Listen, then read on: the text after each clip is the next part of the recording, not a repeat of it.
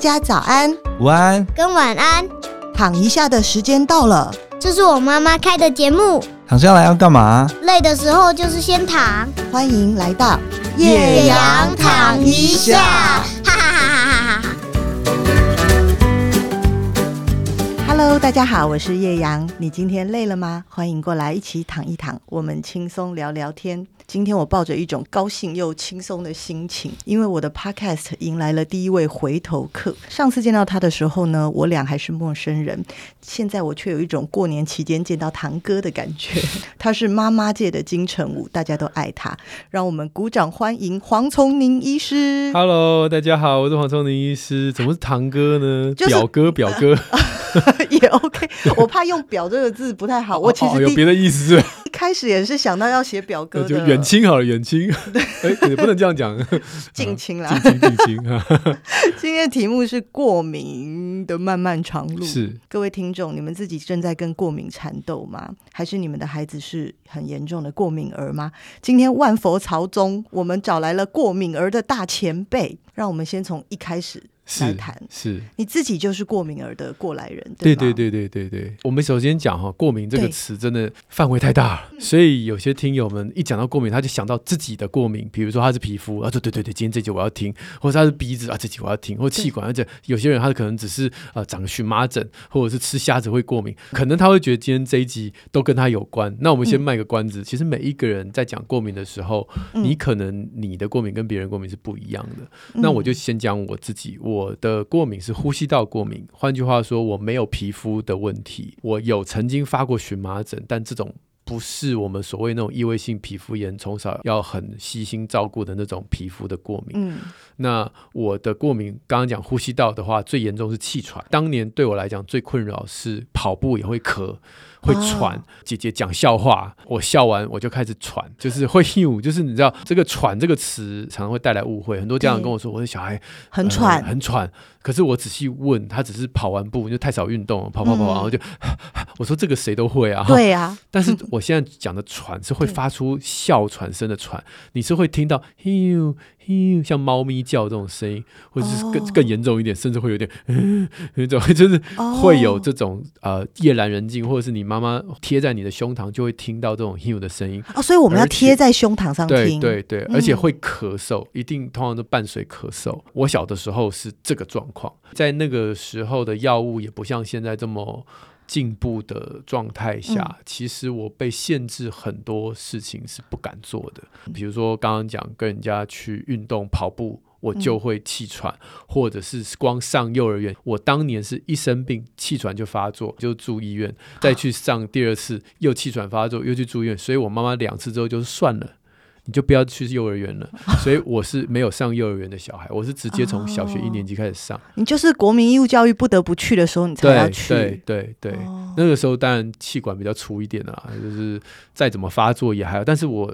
也是随身要带的那种急救的药。小的时候，那你很小就会自己用那个药了，还是要老师帮忙？啊、其实，其实小孩很聪明，你知道那个东西会让你舒服，呼吸很费力嘛。你知道吸完之后你会比较舒服，所以你就会想要放在身上。跟同学玩，开始有点喘的时候，你总不会想说啊，我我不玩了，我要去保健室，不可能。嗯、你就是拿起来吸。然后就继续玩，哦、所以其实我小时候，尤其我爸爸，他会告诉我说，不可以乱吸，嗯、因为他说你一直吸、一直吸、一直吸，最后会没有效。那是我们那个时候气管扩张剂的时候，呃，医生还有爸爸都会谆谆告诫。可是我其实都蛮偷偷来的。因为我知道那个可以让我维持我的社交生活，我可以继续跟同学玩打球，甚至我后来在长更大的时候，常常熬夜，然后打牌，然后其实气喘就发，但是我都不会跟自己家人讲，我就是西药然后度过去，这只是就是不好示范了，但是就是。我要强调时代不同了。嗯，你的孩子如果有气喘，你不用过我小时候那样的生活了。现在有很多很多的方法可以让你很自在的跑，自在的跳，过正常人生活，不用。被依赖那种气管扩张剂，因为您父亲也是小儿科医生嘛，所以可能没有。但您有过尝试一些偏方吗？哦，我妈妈呢不是医生，所以我妈妈就会，你知道家里有医生的就知道，他的老婆通常不会相信他的老公，所以我妈妈那时候也找了一堆偏方，吃过什么那那叫什么鸽子哦，鹌鹑还是什么？你吃过鸽子？就是小 小鹌鹑，鹌鹌鹑啦，鹌鹑就是那种，其实蛮好吃的。吃那个要干嘛？人家就说润肺啊。哦，那你有喝燕窝吗？呃，这倒没有。哦，大家都说有漂白剂嘛，所以这那时候可能就比较不敢。哦，我妈妈那时候。都是听各路的人马的说法之后，她就会挑感觉比较天然的东西给我试。妈妈当然照顾我非常辛苦，那两三岁一直住院，我没有印象，但对她来讲那是一个很不好的回忆。嗯，所以导致我这一辈子哦，一直到现在哦，对，就是你只要一咳嗽，他的眼光就射过来，你怎么又在咳嗽？你是不是最近又怎么样？你是不是又没有睡饱？你是不是又吃零食？你就是。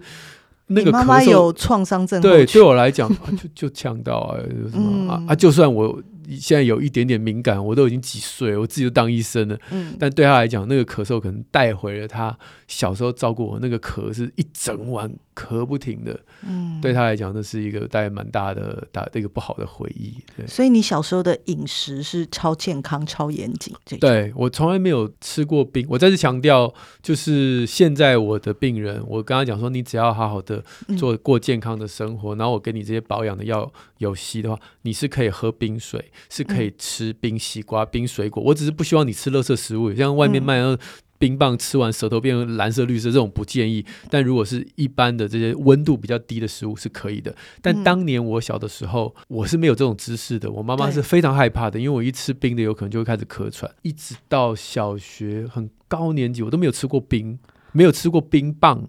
冰淇淋、串冰这些东西，在我的童年是不存在的。就是出去就带那个保温的温水。就是我的水壶是永远都是很大 can 的，很重的。我有看过你书里面写说，你小时候大家运动完，然后其他就人喝运动饮料，然后你就要喝类似很像人参茶、老人茶，而且以前的保温瓶都很大 can，有没有？很破冰机这样。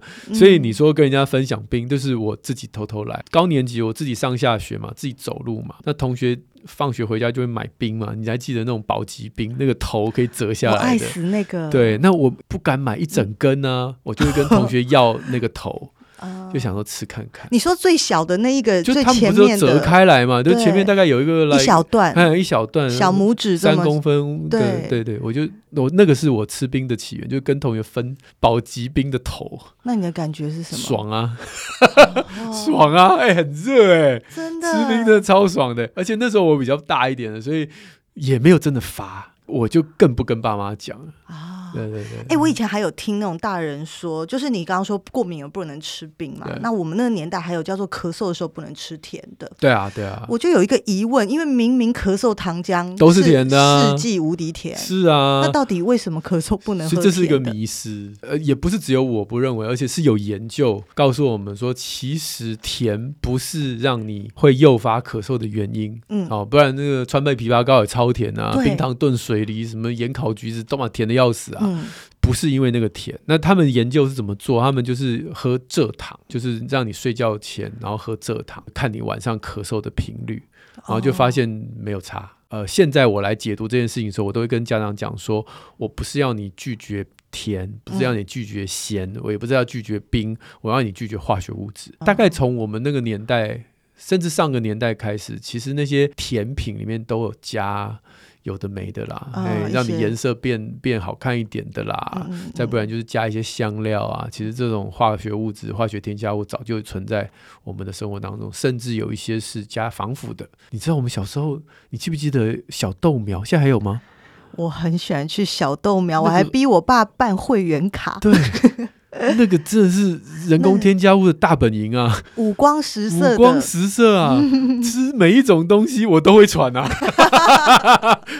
这是我唯一不敢碰的地方。所以小豆苗是你的发病杂货店。对对对对对，那对我来讲是不行的。那我们现在知道为什么啦？因为它里面那个都放很久，所以它必须要有一些防腐的过程，甚至一些添加色素。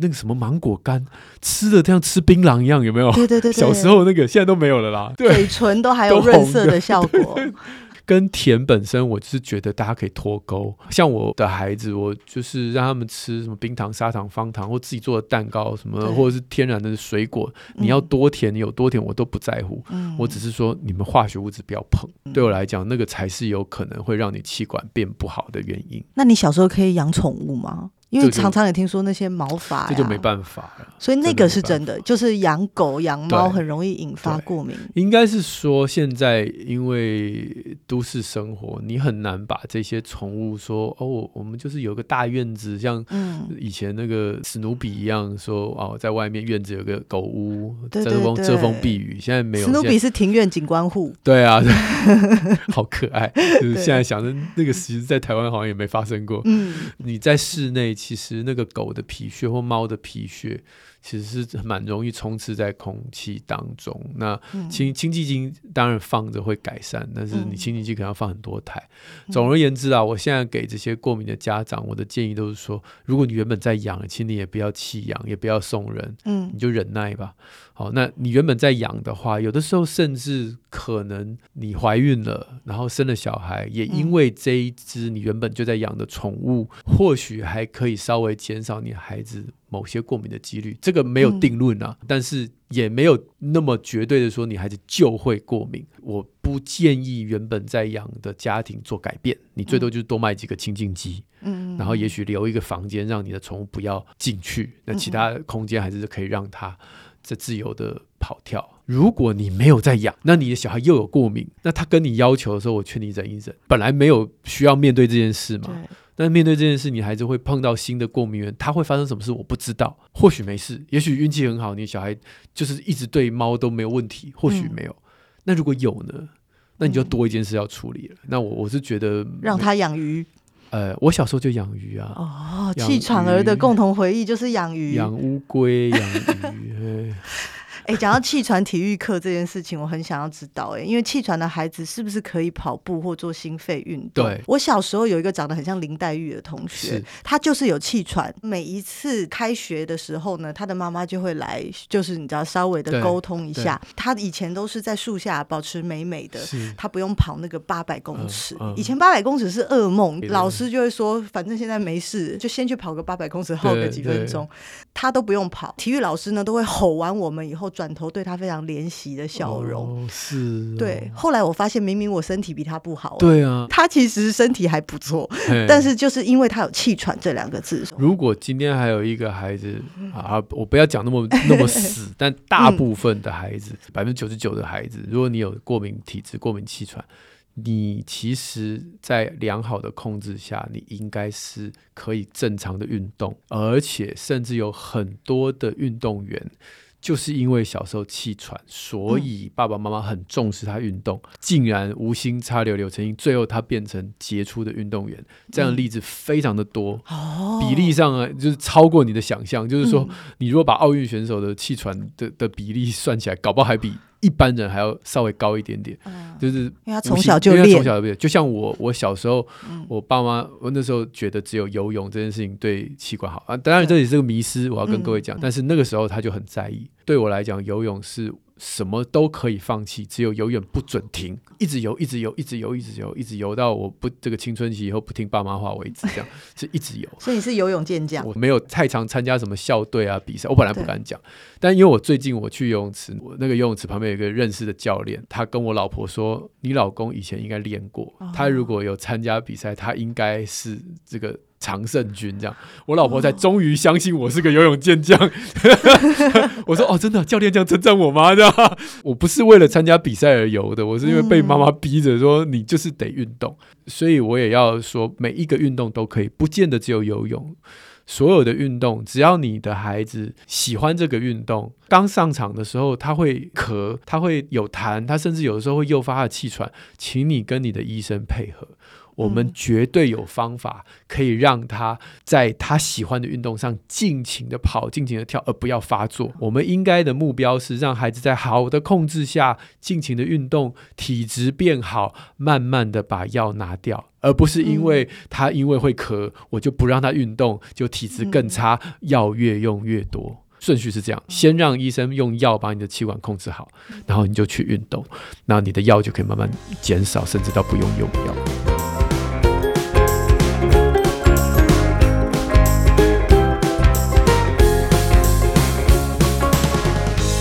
本专书，叫做《从现在开始带孩子远离过敏》。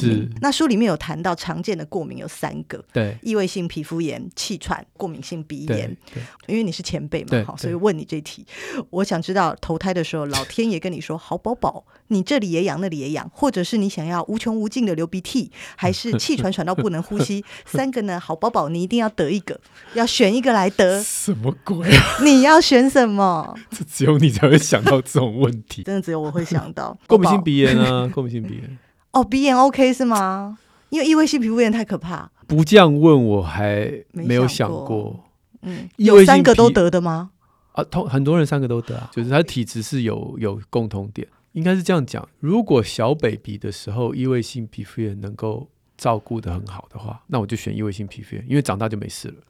哦，所以他是很容易长大以后就过了这个坎就好了。对。对过敏性鼻炎是永远都可以控制的很好，但是它一直都不走，哦、所以这也是有点烦。长期的，就像我现在有，对我现在就是还是会有一些过敏性，就是你若累或者是一些触发的原因，而且住在都市里，那个空气品质，嗯、你很难这一辈子过敏性鼻炎都不发。那气喘呢？气喘我我觉得最最不想要。那我要必须强调，现在的药物的控制真的非常好。嗯、我当年在读医学院的时候，我记得那个病理学的课本很厚，嗯、里面有一张图，气喘的人长大以后，慢慢的他的气管的肥厚的状态，然后可能会发生什么事。就我记得那个病理的那一章节让我看得很 sad，因为我那时候感觉就是这就是我的未来。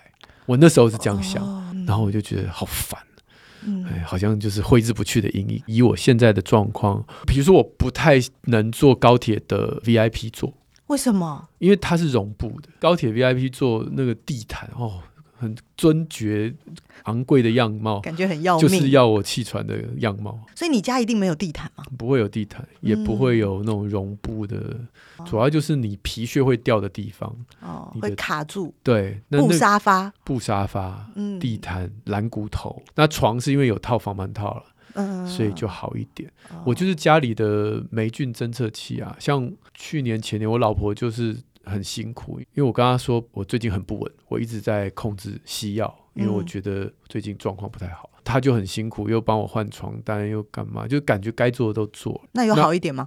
其实就好一下下。我知道是为什么，我知道一定跟冷气有关，可是我不知道怎么办，因为我已经找人来清，然后那种砍入式的冷气有够难清，然后每次清都超贵，然后清完就可能舒服一段时间，然后渐渐又不行。后来我有找到方法了，总而言之就是它真的发霉的地方你，你你渐渐知道在哪里。所以那么一点点发霉在暗处，可是你却感觉不到。对啊，他们都没事啊。我老婆照顾我，我就很不好意思，但我就赶快安慰他们说：“嗯、你看。”就是因为家里有我啊，所以你们就可以不用吸霉菌，不然你们吸这些霉菌，你们没感觉而已啊，对，啊对你们也不见得很好啊。享受更好的生活，对，对，赶快替自己洗白这样。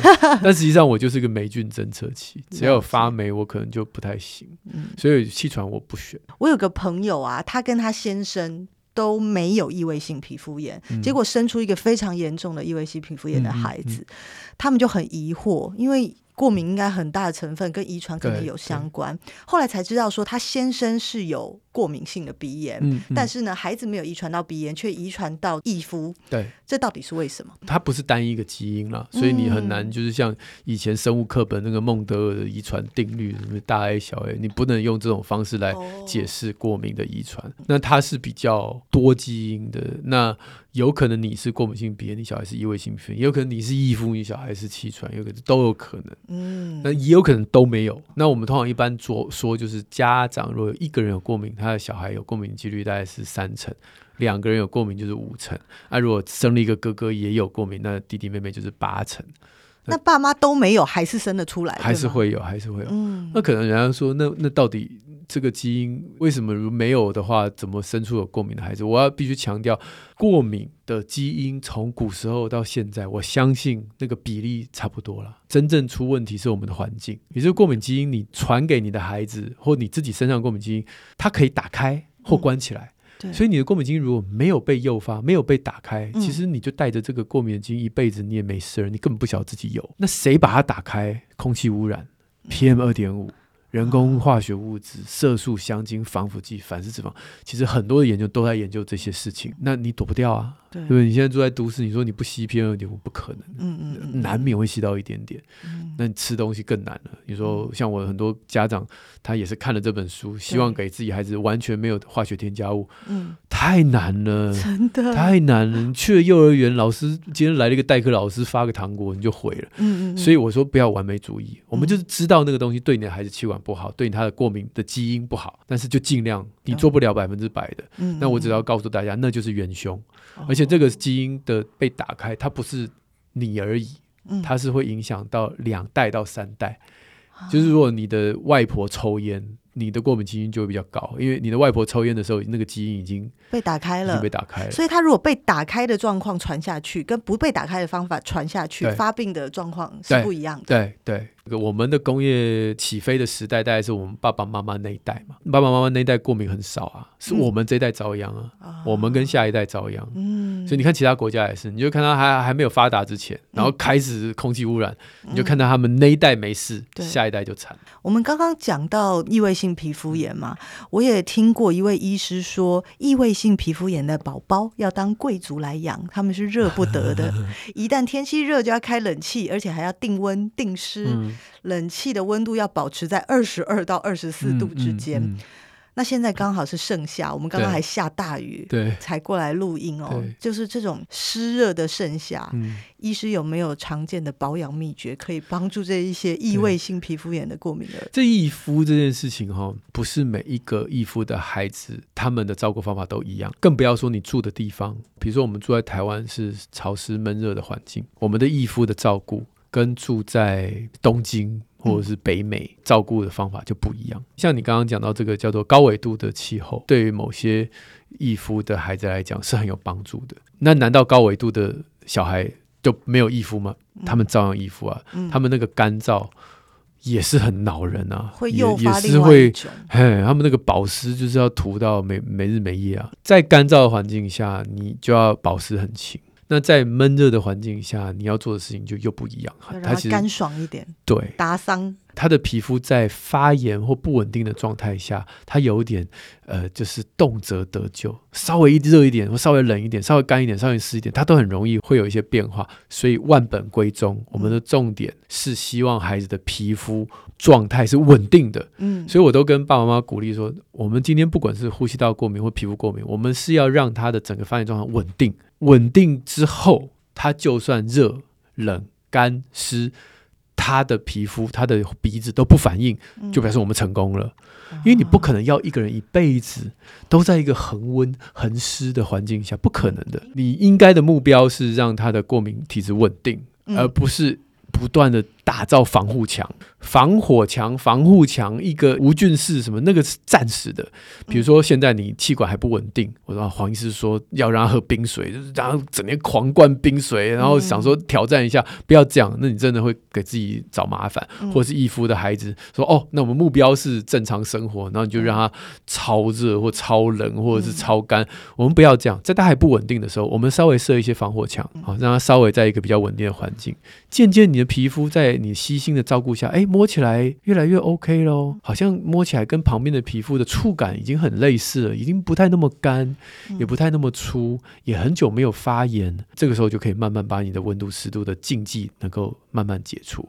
所以我会很鼓励这些皮肤已经很稳定的小孩，假设比较大，对，就出去运动，就跟别的小孩一样运动。你不要因为你的皮肤状况不跟人家运动，你就去，你晒太阳回来开始养，冲冷水澡、冰敷，就让你那个发炎冷静下来。有的时候。他这样就是半小时以后冷静下来，他就好，他也不痒。你不要抓破他，不要让他发炎持续，其实都没事。在这里稍微暂停一下，原因是因为呢，嗯、我是那个完全不知道什么是异位性皮肤炎的人。哦，原因是因为呢，我没有嘛，那我可能呃先生也没有，但是呢，我的小孩都有经历过，就是搞不太清楚他到底是异位性皮肤炎还是他只是湿疹，多次的带去医生看，但是呢，每个医生讲的也都不一样，所以今天呢，刚好遇到小儿科医生，一定要来问一下，因为大家都会很紧张，我小孩这边。红红，那边痒痒，到底什么样子叫做异位性皮肤炎？应该是说湿疹这两个字的问题，不是异位性皮肤炎，是湿疹这两个字很太笼统了。其实湿疹是一个没有什么意义的两个字，湿它跟湿也没有关系。嗯，疹它也不是，它也不见得是长得像我们想象的一颗一颗叫疹。所以湿疹就是英文翻过来，它就是皮肤在发炎，就叫湿疹。eczema 嘛，湿疹 eczema 嘛，我们当初不知道谁就把它这样直接对照过来。但皮肤发炎为什么发炎？那背后原因一堆啊。对，它可能是异位性皮肤炎造成的皮肤发炎，它可能接触性皮肤炎就是皮肤发炎，它有可能是被虫咬了。对，各式各样，你都可以叫它 eczema 嘛，你都可以叫它湿疹。所以其实问题是湿疹这两个字其实根本不是一个好的诊断。嗯，所以当医生告诉你他是湿疹的时候，他只是告诉你他的皮肤在发炎，我再看看，我再观察一下，我不想要这么快下定论，我就把它当做一般的发炎反应，反正我先把你发炎压下来。如果你又是反复出来，我再来想，哎。我要不要进一步的做一些检查？所以以后听到湿疹两个字，你就当医生没讲就好了。好像大家都会把医生当做神，一眼就看出哦，你接下来十年的运势是怎么样？这有点太嘿，就让他有一点时间，嗯、让病程酝酿一下，他才可以。对对对对对，所以尤其小 baby，嗯，一般医生都会说啊，这个湿疹我们再看看，意思就是说我们再看看，湿疹就忽略它，我们再看看，嗯。什么样会开始说你这个可能有异位性皮肤炎的体质？异位性皮肤炎它会很固定的在某些部位发作，就那一块耳垂、脸颊、手手的这个，如果小 baby 的话是手臂，哦，手手肘肘，对不起的外侧啦。哈。如果小 baby 是外侧啊，如果是小孩或者成年人就是内侧，好四个弯嘛哈，有人说四弯风就是四个弯的地方。那小 baby 常常在脚的背、脚踝的地方，那这些地方干。然后开始会裂，开始会粗，嗯、开始会红，嗯、甚至比较大的小孩，他已经手眼协调很好，他已经知道要抓哪里，开始呱呱呱呱呱呱在那边抓的时候，嗯、你就知道那个地方就是异位性皮肤炎。嗯，不见得他会恶化到。全身都是这个样子，然后很惨，然后很很难照顾，不见得。但他也不见得会说，那我就不理他。也许过一两个月他就好，或过一年两年他就好，嗯，也不见得。所以任何一个极端的人跟你说。你都要稍微往中间靠一点啊！我要讲就是，如果有有人跟你说啊，这种异位性皮肤炎，我小孩已经有，你不要听医生的话，不用理他，长大就好，发就让他发啊，反正发发发，最后他就好了。这样的人就离他远一点，因为他的小孩很幸运的是这样，不代表你的小孩是。另外一种就是说，我的小孩很惨，你一定要一开始就开始保湿，然后你就要真的。那也是我们为他的孩子感到惋惜，他孩子可能真的很惨，但你的孩子不见得会走到那条路，嗯、所以任何的极端的说法，我们都往中间靠拢一点。嗯，对，因为每一个人都是独特的。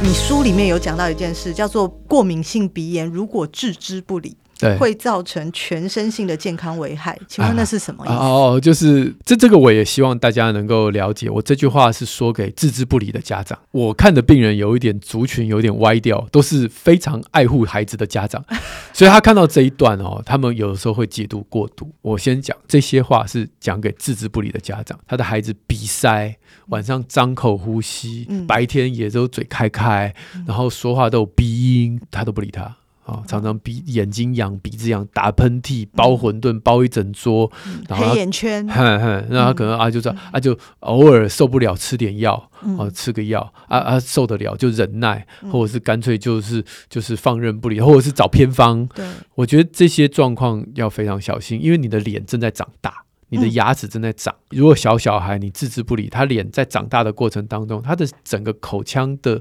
形状就不对了嘛。因为我常常都嘴巴开，对啊，我嘴巴都一直开开，一直开开。那你觉得你的脸之后长大以后，那个下颚骨要怎么长？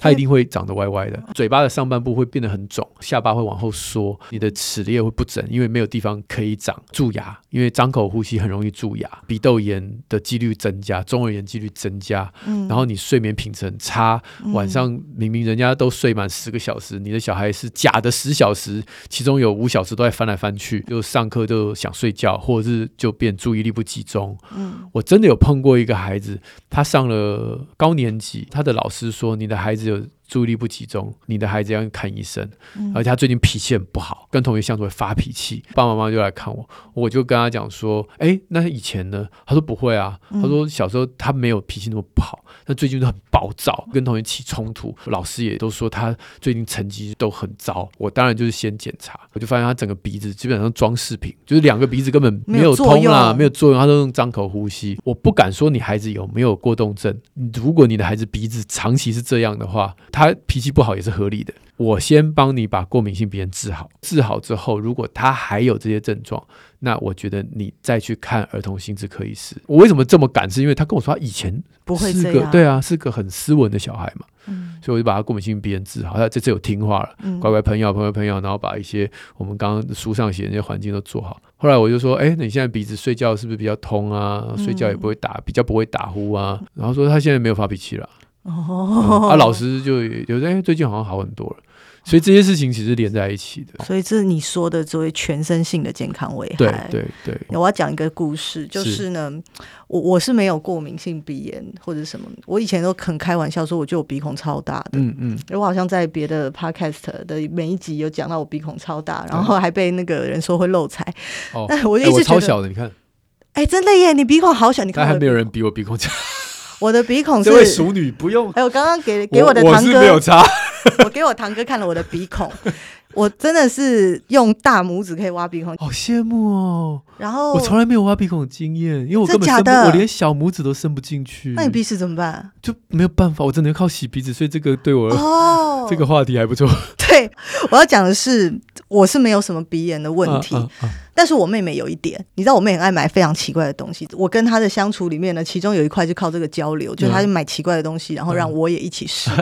她就有一阵子她很流行在洗鼻子，但你知道洗鼻子这件事情呢，我从来没做过，这是一个压力很大的事情，因为我们不懂得构造学，不知道这两个鼻孔其实是在哪里会互通的。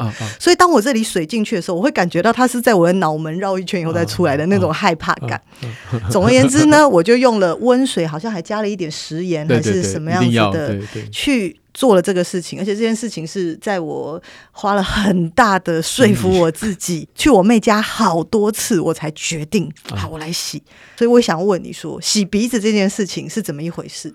有用吗？对于尤其有过敏性的体质的，或者是在很肮脏的环境工作的人，其实非常的有需要。因为它的化学物质不会留在里面，就一堆脏东西在里面啊，啊鼻屎啊什么的啊，他们都反应很好。那常洗不会有什么问题吗？只要你用的浓度不要有感染的疑虑，然后浓度正常，不要不舒服，其实洗鼻子没什么感觉。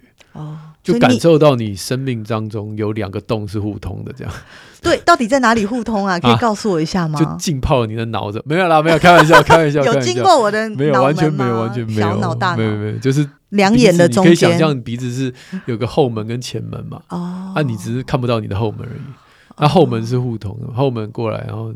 前门出去的，但是洗鼻子就是需要一点技巧，还有一点心理的障碍。我想要说服我儿子试试看，他也是不愿意的。我不知道你们有没有看过，之前有一个泰国这种 TikTok 或者是不知道什么的 IG 的影片，嗯，反正就是一个泰国的妈妈，她拿那个针筒，没有针啦，就是一个 syringe。对，然后装生理盐水，然后就是从宝宝的左鼻孔挤，然后那个水就从右鼻孔出来，啊、有有有然后挤，然后出来，然后里面那些鼻屎啊、嗯、鼻涕都是清出来，啊，好干净哇！每个妈妈看了都好想跃跃欲试。我说其实如果你的宝宝很有天分，好像不会呛到，嗯，那我不反对，但是通常。宝宝就会哭，然后就哭就不行了。我们洗鼻子有很多方法，除了用这种左鼻孔进右鼻孔出之外，你也可以用比较温和，用蒸的，嗯，就是买一个蒸汽，然后就是蒸蒸蒸蒸，那种就比较无痛了。那最后就是醒一醒，或者是稍微吸鼻子清一清。嗯，哎，过敏的小孩晚上的睡眠品质都不太理想。那网络上有建议说，每天都要让小孩喝那种组织胺药物啊，肾克敏益呀，当做保健产品来喝。那肾克敏益其实是药品，其实这样长期喝当保健饮品来喝，你的想法是什么？有可能我的做法跟其他医生不一样。我知道古时候的医生的确是这样。因为抗组织胺它古时候就有了，蛮久了，我小时候就有了，哦、算古时候吧。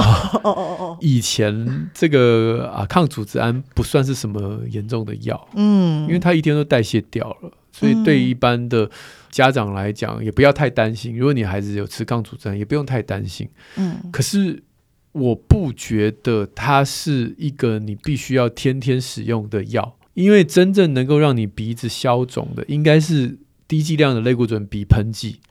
而不是吃抗组织胺，嗯，所以我会把抗组织胺当做救急的，比如说啊，这一次的感冒，哇，鼻涕共共老然后桌上包馄饨，我其实吃一颗抗组织胺，我可以有一个比较稳定的生活，晚上睡眠比较好。那它会有抗药性吗？我不认为是抗药性，是因为它代谢很快了，嗯，我认为就是它变糟了啦。因为抗组织胺它没有办法解决你根本的问题嘛，那就是你过敏越来越不舒服，那你就是用药越来越重嘛。请大家就是抗组织胺这件事情不是不能吃，我也不想污名化这个药，因为我自己今天早上真的打了几个喷嚏，然后我说啊，今天这个状况不太稳定，我待会儿要上节目，我待会儿要干嘛？我偶尔也会吃个一颗或两颗都都没有问题的，但是天天吃，我觉得这个概念对我来讲我是没有办法接受的，因为所有的现在过敏性鼻炎的这些指引里面。抗组织胺已经不是放在天天用的范畴内，比较就是天天你会用低剂量类固醇喷喷个两个月、三个月左右，然后之后你就可以停药。嗯，这个才是比较常用的方式。抗组织胺药水它本身也是一个有加一些甜甜的啊，哦，就是为了吸引小孩嘛。然后喝起来又有点橘子口味，什么口味的？嗯，我是不喜欢那些化学物质天天喝啦。我的伙伴啊，李小姐说，她有一个。观察就是呢，根据他身边家长们的统计，嗯、如果生老大，通常呢过敏就最严重，嗯、而且还同时有两三个过敏存在。比如说他又有异肤又有鼻炎，然后两个病症都很严重。到了老二呢，就会剩下一个，只剩下鼻炎，状况又比较好。到了老三，就变成一个过敏都没有。也就是说，越小生出来的就越健康。请问这是有科学根据，还是乡野奇谈？好像是乡野奇谈了。哦、但是他有一个可能，是因为如果老大。他因为过敏而开始做了一些居家的改变，弟弟妹妹就受益，嗯、因为他可能尘螨的控制啊，温湿度、嗯、不吃垃圾食物啊，whatever，就是这些事情他有照着正确的方式做，那当然后面的弟弟妹妹的症状就会比较少。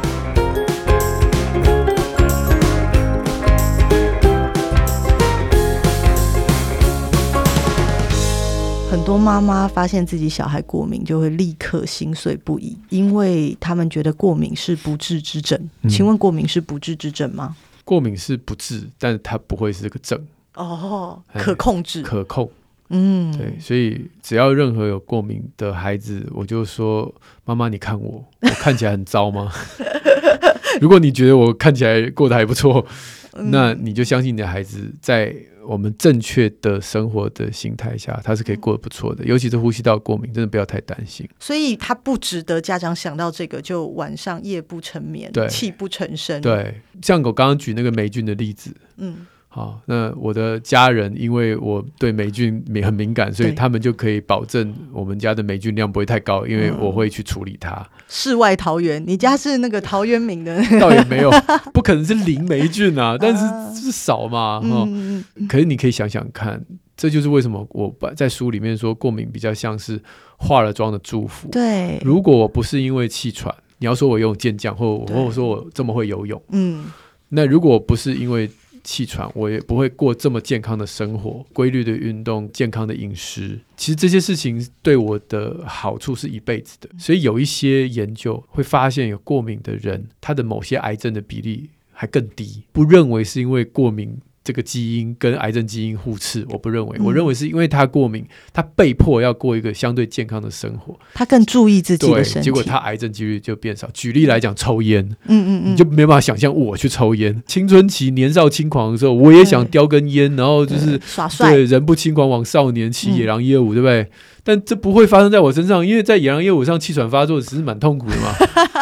所以抽烟离我就很远啊，这是我随便举个例子。所以肺癌离我就比较远，那这就是一个化了妆的祝福。非常非常喜欢这个，你说过敏体质是化了妆的祝福。嗯，刚刚也有特别提到嘛，就是说常常运动就运动着运动着就变成运动选手，这也是一个过敏的祝福。对。另外一个我很喜欢，就是你书里有说，保持好心情，嗯，用快乐的心情度过每一天，这样子就足以对抗过敏了吗？对，真的是很妙。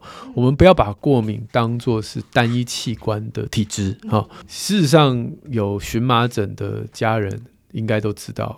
到后来你会对荨麻疹很挫折，是因为它好像永远不会走。你荨麻疹不是皮肤的问题，是你这个人此时此刻你的状态、状态、你的自律神经、你的交感神经、你的副交感，你你属于一个压力很高涨，然后身体处于发炎状态，你的荨麻疹就不会好。为什么我会把情绪放在过敏的这本书里面？是因为有些家长他的过敏其实比他的孩子还难缠，因为他的工作形态。我有一个家长，他的小孩反正也好了，反而是他后来一直来看我，他也知道他的问题出在哪里。嗯，嗯他说：“黄医师，你不用再说教我，我其实很了解我的体质。等我有一天我不用应酬，我不用喝酒，嗯，我应该就不用再跟你拿药了。”他的生活形态、他的情绪、他的压力、他的业绩压力、他家庭的压力，其实他自己就知道他要发作了。情绪，我觉得如果可以的话，我当然我知道生活有的时候我们没办法掌握，说都很顺利。可是心态上面，你可以去看用什么方法去做调整。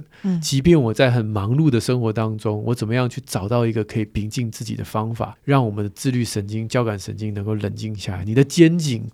其实也是一个很好的指标，对，嗯，一捏就哀哀叫，整天要去拔罐，你就知道其实你是处于一个很高张力，那也难怪你的过敏一直控制不好。嗯，那这个时候我们用一些内在的方法或外在的方法，让我们的生活。快乐一点，轻松一点，平静一点，更淡然一点。我常讲那个笑话嘛，就是我有一个皮肤科朋友跟我说，他去开业，那一条街上已经有别的皮肤科诊所了，所以他有点紧张。还有个年轻医生在那边开业，第一个病人来就说，我慢性荨麻疹很多年都没好，这条街的皮肤科我都看过了，所以就是看你新开，我来试试看，你看有什么妙招。嗯，然后他就也是一样，照本宣科就给他开一些药，后来他就好了。他说：“哦，这个新来医生就厉害，这样。嗯”但实际上呢，他仔细一问。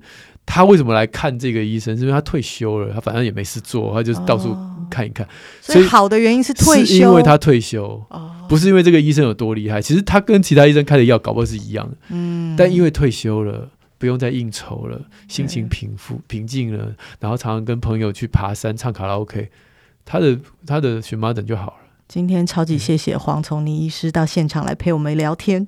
经过这一集，我们现在知道过敏可能真的是无法完全根治，但是身为人类，我们可以学会与各种问题和平相处。走在对抗过敏之路的家长们，我的建议就是：知识就是力量。担心的时候呢，我们就看看黄医师的书，听听 Podcast，我们知道更多，就不用担心受怕。或者是你如果心情真的是压力很大，那就想办法让自己放松下来。诶，可以来看看我的堂哥。呃，其实不是真的堂哥啊，黄瑽宁医师，让大家呢不药而愈一下。目前各大平台都能收听到叶阳躺下的 Podcast，欢迎大家持续追踪节目，给予五星好评。喜欢黄瑽宁医师的朋友，欢迎留言让我们知道。不过这样可能会有太多留言，希望黄瑽宁医师可以每个月都来讲一下的，欢迎留言哦。谢谢我的来宾跟假堂哥，我们下周见，拜拜。